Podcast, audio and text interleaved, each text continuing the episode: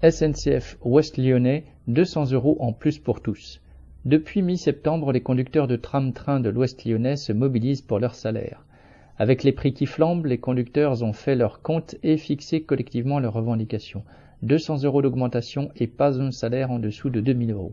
Après une pétition signée par l'ensemble des 36 conducteurs, la direction n'a proposé qu'une augmentation de 10 centimes de l'heure. Ce mépris a convaincu tout le monde qu'il fallait augmenter la pression et depuis maintenant trois mois, les conducteurs débrayent au moins deux fois par semaine. Plusieurs journées complètes de grève sont venues renforcer le mouvement et ont permis de s'adresser aux collègues et aux voyageurs. Pour la fête des Lumières, qui avait lieu du 8 au 11 décembre et qui attire beaucoup de visiteurs à Lyon, les aiguilleurs de la ligne se sont joints au mouvement et cela s'est vu.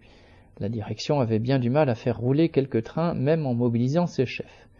Sur cette ligne, beaucoup de conducteurs sont de nouveau embauchés et, pour la plupart d'entre eux, c'est la première mobilisation. C'est l'occasion de se réunir régulièrement pour discuter de l'inflation des salaires et du rapport de force à imposer pour que ceux-ci suivent les prix.